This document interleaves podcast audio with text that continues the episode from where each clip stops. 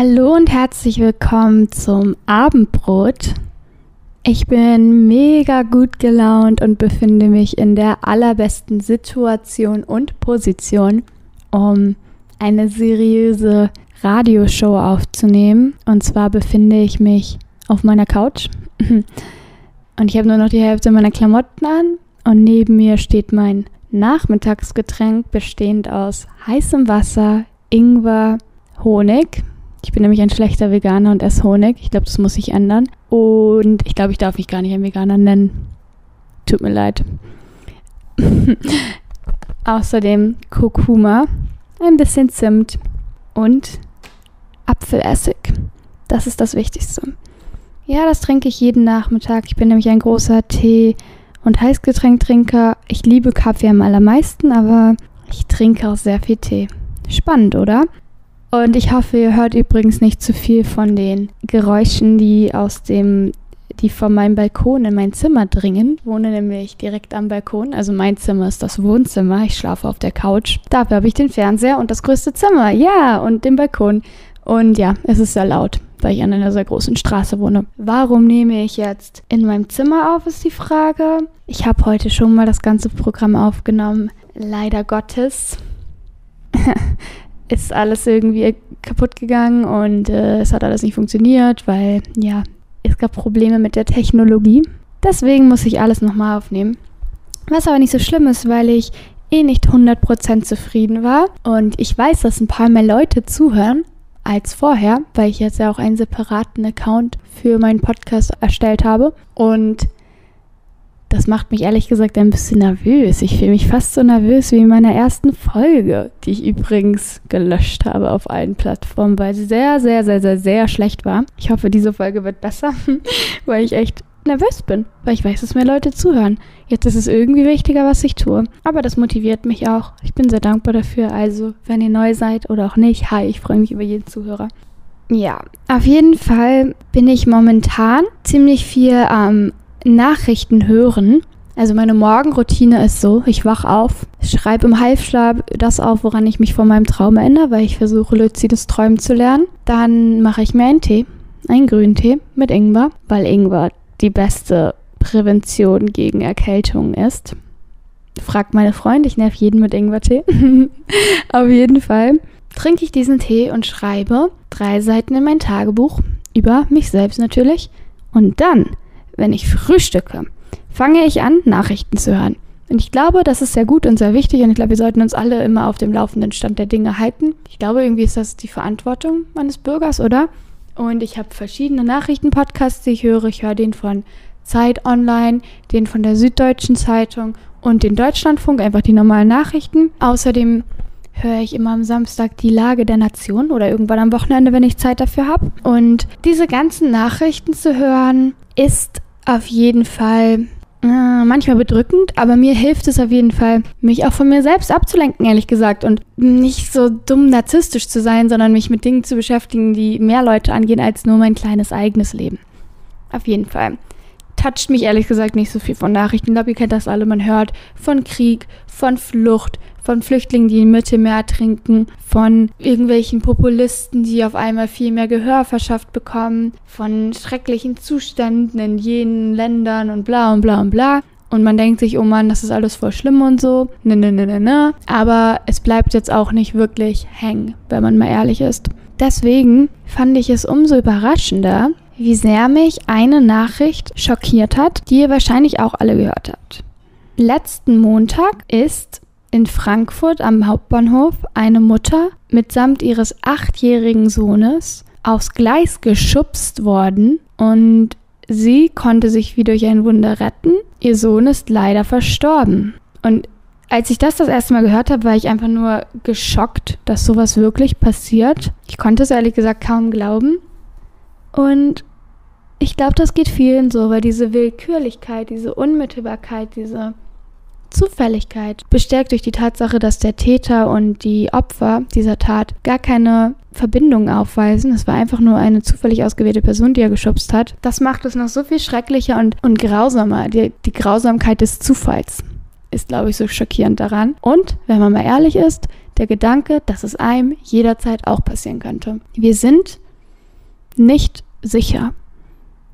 Nicht mal am Bahnhof umgeben von ganz, ganz, ganz vielen Menschen. Und ich glaube, das hat diese Tat nochmal verdeutlicht. Und ich glaube, deswegen ist das auch so schockierend. Und man sieht es auch an der Reaktion der Politik, weil wirklich viele Politiker darauf reagieren.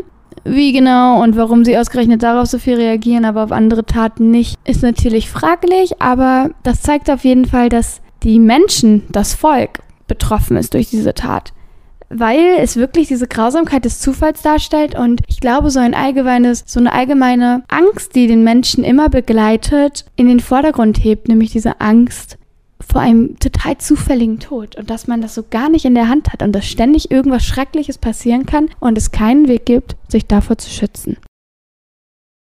Meine Schwester hat ein T-Shirt, auf dem steht Freedom is not defined by safety. Ich fand das T-Shirt natürlich immer ganz cool, weil die Message irgendwie vereinbar mit meinen Werten ist. Und ich glaube, dass es irgendwas mit von irgendwelchen Sprühern aus Berlin ist oder so, die das vermarkten. Ich bin mir nicht ganz sicher. Ich bin auf jeden Fall auf sowas gestoßen und ich denke mal, das stimmt. auf jeden Fall wollte ich dieses Zitat verwenden oder erwähnen, weil ich das einen interessanten Gedanken finde, dass Freiheit sich nicht über Sicherheit definiert. Habe dann aber das Zitat mal bei Google reingehauen, um zu gucken, von wem es ursprünglich stammt. Und bin auf einen ganz interessanten Gedanken dadurch gestoßen. Ursprünglich kommt dieses Zitat nämlich von Ron Paul, ein US-amerikanischer Arzt und Abgeordneter. Wahrscheinlich haben auch andere Menschen schon gesagt, Freedom is not defined by safety, aber anscheinend das war das Erste, was rausgekommen ist. Und ich habe mir das gesamte Zitat durchgelesen und werde euch das jetzt einmal vorlesen. Freedom is not defined by safety. Freedom is defined by the ability of citizens to live without government interference. Government cannot create a world without risks, nor would we really wish to live in such a fictional place. Only a totalitarian society would even claim absolute safety as a worthy ideal because it would require total state control over its citizens' lives. Liberty has meaning only if we still believe in it when terrible things happen and a false government security blanket beckons. Alles in allem ergibt das doch irgendwie Sinn, oder? Freiheit ist nicht Sicherheit, Freiheit ist die Möglichkeit für Bürger frei zu leben, ohne dass der Staat sich zu sehr einmischt. Eine Regierung hat nicht die Aufgabe, eine Welt ohne Risiken zu entwerfen und eigentlich wünschen wir uns das nicht. Und nur eine totalitäre Gesellschaft würde behaupten, dass das überhaupt ein Gut ist, das man erreichen möchte, weil es eben nur erreichbar wäre über totale Steuerung und Kontrolle durch die Regierung. Und nicht mal dann wäre man wirklich sicher. Stimme ich auf jeden Fall mit überein. Finde ich alles richtig. Ich habe mir dann aber mal so angeschaut, was Ron Paul für so ein Typ ist. War auf dem Bild, war es einfach nur so ein typischer weißer amerikanischer Mann vor irgendeiner Amerika-Flagge. Und ich hab, wollte mal wissen, für welche Partei er denn Abgeordneter war. Und äh, Überraschung für die Republikaner. Das hat mich dann zum Nachdenken gebracht, weil ich mich eigentlich nicht als ein Anhänger von Republikanern sehe, jedenfalls nicht den amerikanischen. Und naja, ich bin schon dafür, dass Freiheit, Freiheit ist schon ein hohes Gut, das sehr, sehr wichtig ist. Und Sicherheit ist nicht so wichtig, beziehungsweise nicht erreichbar. Und Sicherheit sollte nicht das Ziel der Regierung sein, weil ich nicht glaube, dass sie das erreichen kann. Ich bin aber schon für Versicherung, ich bin für Absicherung. Ich bin für eine universelle Krankenversicherung weltweit, nicht nur in Deutschland. Und ich bin sehr dankbar dafür, dass wir das in Deutschland haben, auch wenn es natürlich Unterschiede in diesem System gibt zwischen Privat- und Krankenkassenversicherten. Und wie viel Freiheit will ich wirklich und wie viel Sicherheit wünsche ich mir dann doch? Während ich diesen Gedanken habe, habe ich mich an ein Buch erinnert, das ich mal gelesen habe. Ebenfalls etwas, auf das ich durch meine Schwester gestoßen bin. Das ist nämlich sozusagen ihre kleine Bibel. Und das Buch heißt Wege zur Gelassenheit von Peter Lauster. Sehr gutes Buch generell. Und ich musste an eine Stelle denken, die sehr stark hängen geblieben ist in mir. Und da hat er nämlich über Sicherheit geschrieben. Ich muss sagen, wenn ich ein Buch lese, dann bleibt leider nicht so viel hängen wie sollte. Das ist sehr schade, aber ich glaube, viele kennen das, weil ich eher so Buch nach Buch verschlinge und dann leider nicht so viel hängen bleibt. Aber diese Stelle explizit ist sehr tief in mir verankert geblieben bis zum heutigen Tag. Und ich habe das Buch gelesen, als ich vielleicht 15 oder 16 war. Und das ist schon überraschend, oder? Und weil ich eben auf der Suche nach der Antwort war auf die Frage, wie wichtig ist mir Sicherheit und wie wichtig sollte mir Sicherheit sein, habe ich mir das E-Book gekauft und nochmal nachgelesen und bin auf eben die Stelle gestoßen, die ich noch im Kopf hatte und werde euch jetzt einen kleinen Teil aus dem Kapitel Sicherheit lohnt sie sich vorlesen. Wir wollen nicht unvorbereitet in eine Situation gehen. Wir suchen Sicherheit, Sicherheit, Sicherheit. Wir sind Sicherheitsfanatiker. Wir wollen alles vorausplanen, abschätzen, in den Griff bekommen, so wenig wie möglich sich selbst überlassen. Aber das alles führt zu einer Scheinsicherheit. Ich kann mein Leben planen, absichern, kann für alles eine Versicherung abschließen und dann verliebe ich mich in eine Frau, die mit mir nach Neuseeland auswandern will. Was dann? Ich strebe nach einem sicheren Broterwerb, bin Beamter, richte mein Leben nach der katholischen Lehre aus, plane die Zukunft, spare jeden Monat 200 Mark für meine Kinder, obwohl ich noch gar keinen Partner habe, und da fällt ein Ziegelstein bei Dacharbeiten herunter, trifft meinen Rücken und ich werde querschnittgelähmt. Sicherheit gibt es nicht. Sie kann nicht geplant werden, sie sollte uns vor allem nicht tyrannisieren. Das Leben ist kein Rechenensemble. Wer sich an Sicherheiten klammern will, der geht mit Sicherheit in die Irre. Lebendigkeit ist Unsicherheit. Je lebendiger, desto unsicherer. Nur der Tod ist sicher. Das Tote, das sich nicht mehr bewegt, bleibt auf seinem Platz. Nach Sicherheit streben, das heißt Totes verehren. Lebendig sein aber ist das Gegenteil von Festigkeit und Planung.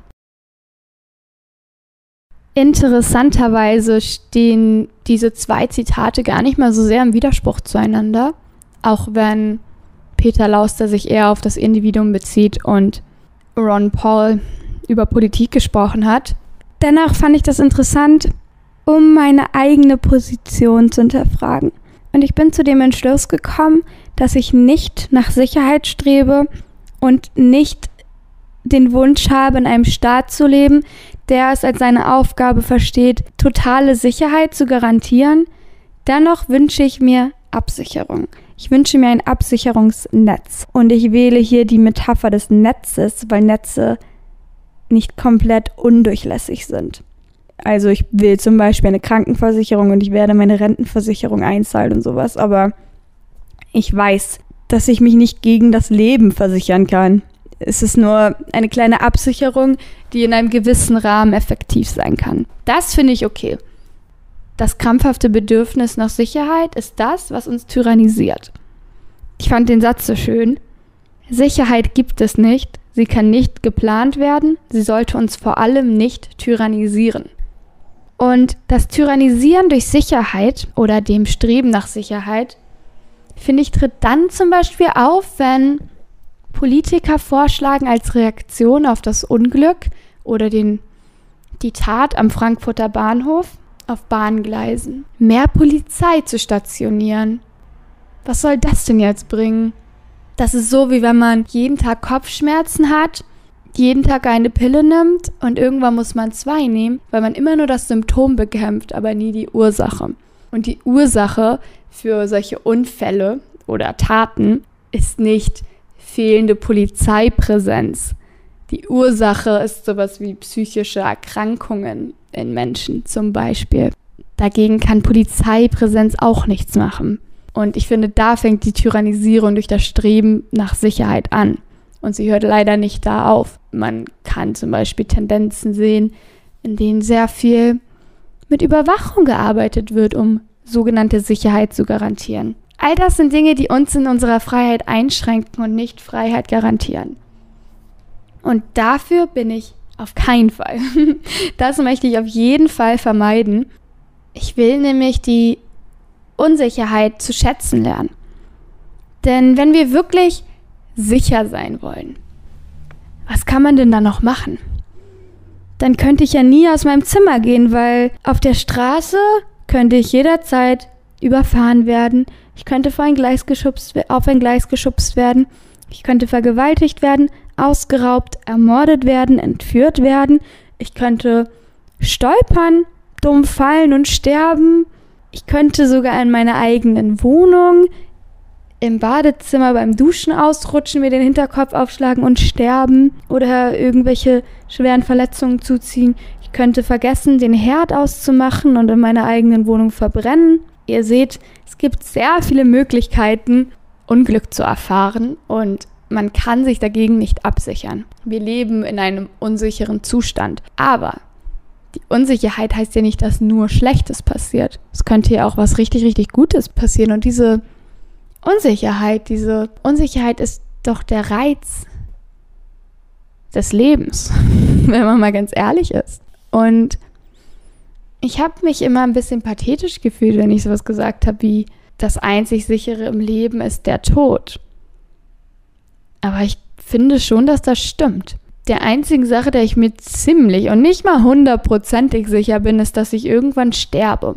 Bin mir ja nicht mal sicher, ob ich wirklich existiere, aber das ist ein anderes Thema, das müssen wir jetzt ja nicht besprechen.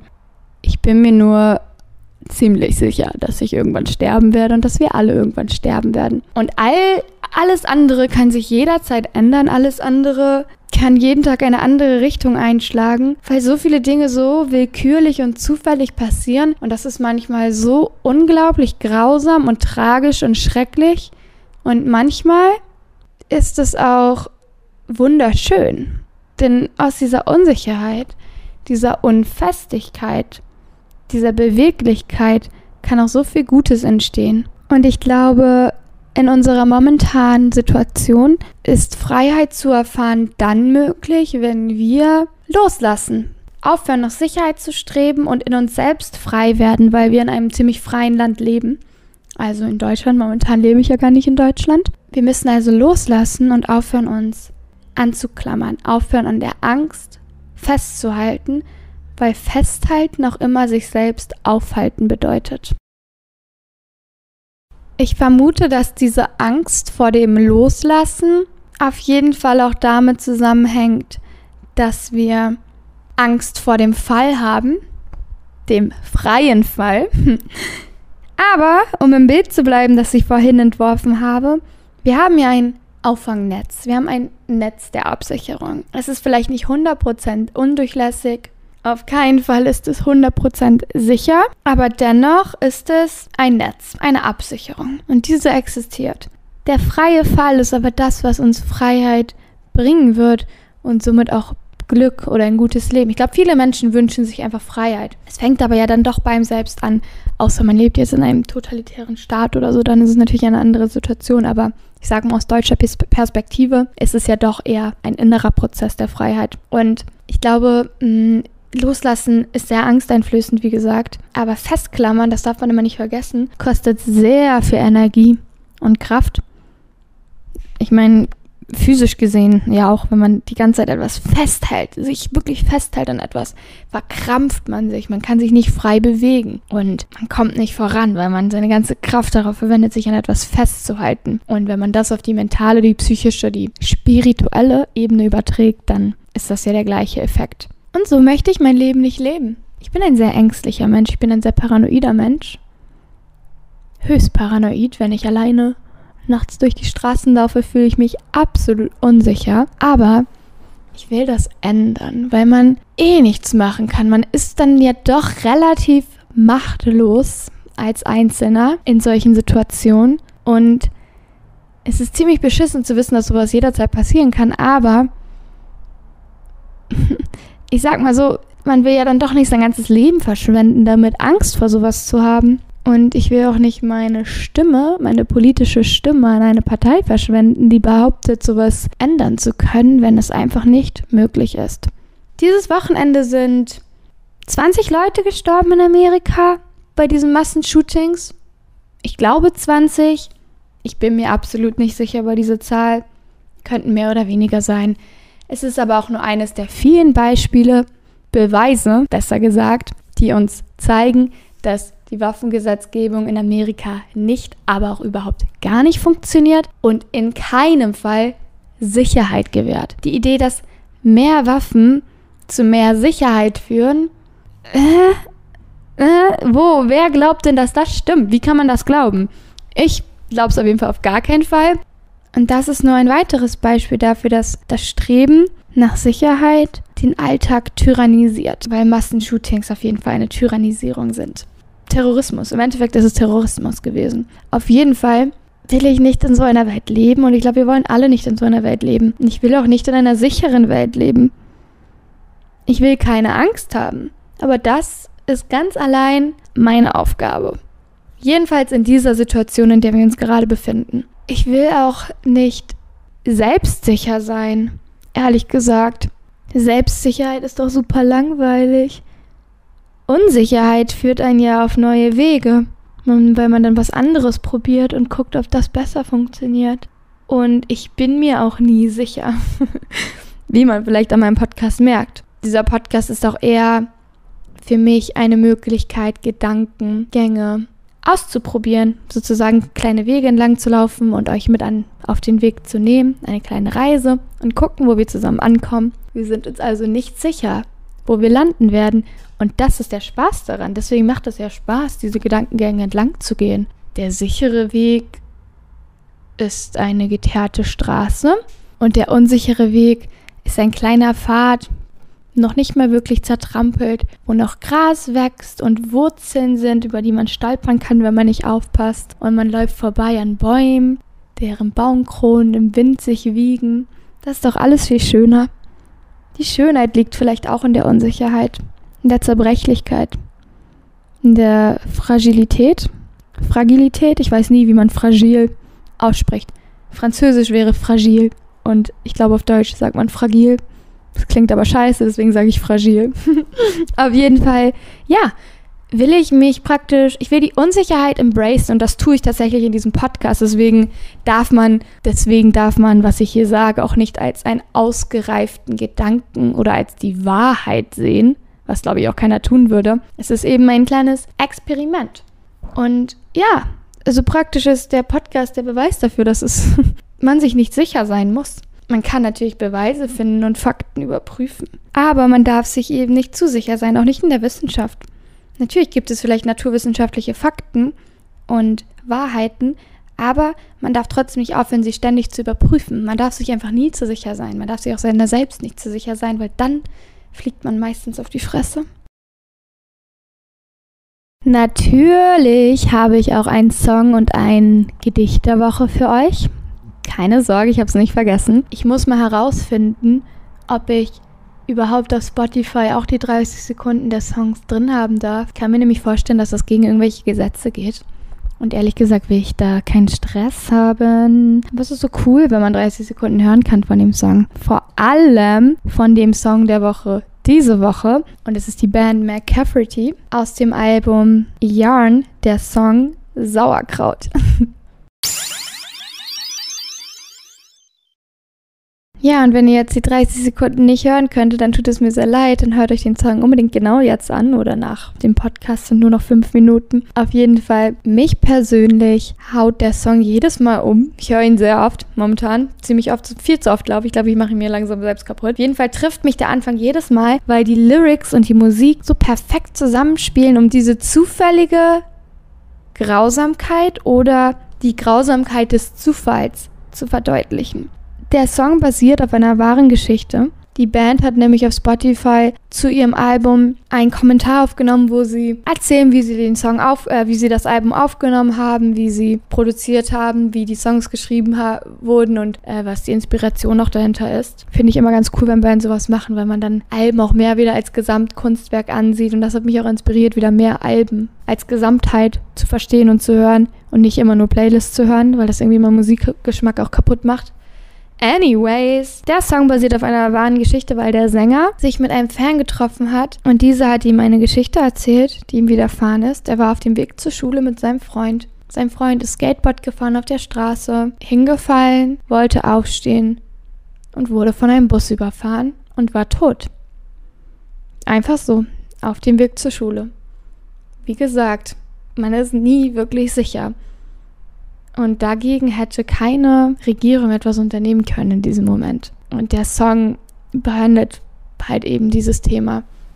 Und der Song ist wirklich, wirklich gut, also empfehle ich euch, ihn anzuhören. Ich weiß, McCafferty ist vielleicht nicht was für jeden, aber wenn man ein Ohr für sie hat, dann sind sie auf jeden Fall eine Band, die mir persönlich jedenfalls sehr viel bedeutet auch. Ich verbinde sehr viel mit dieser Musik. Ja, und was ich mir wünsche, dass wir alle von diesem Gedankenspaziergang mitnehmen, ist ein Loslassen von der Angst vor Unsicherheit oder mehr, dass man die Angst auslebt und sich fallen lässt. Loslassen.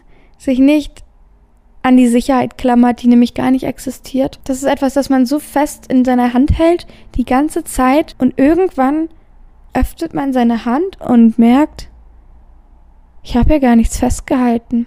Oder was auch immer ich festgehalten habe, existiert gar nicht. Denn genau wie die Grausamkeit des Zufalls und die Unsicherheit des Alltags nicht greifbar ist, ist auch Sicherheit nicht greifbar und auch nicht garantierbar. Wie gesagt, eine Absicherung lohnt sich wahrscheinlich, Sicherheit nicht, weil sie nicht existiert. Und es ist auch gut, sich, sich seiner selbst nicht zu sicher zu sein und alles immer wieder zu hinterfragen und sich Gegenpositionen anzuschauen so wie ich es ja auch gemacht habe. Ich habe mir ja auch eben zum Beispiel ein Zitat hier sogar erwähnt von jemandem, den ich politisch wahrscheinlich nicht unterstützen würde.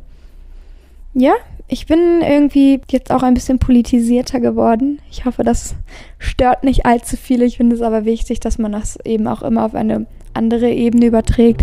Weg von dem Gedanken des Self-Helps und Self-Discovery-Kram, weg vom Narzissmus und mehr zum Altruismus oder eben den Gedanken, wie wir eine bessere Gesellschaft werden können.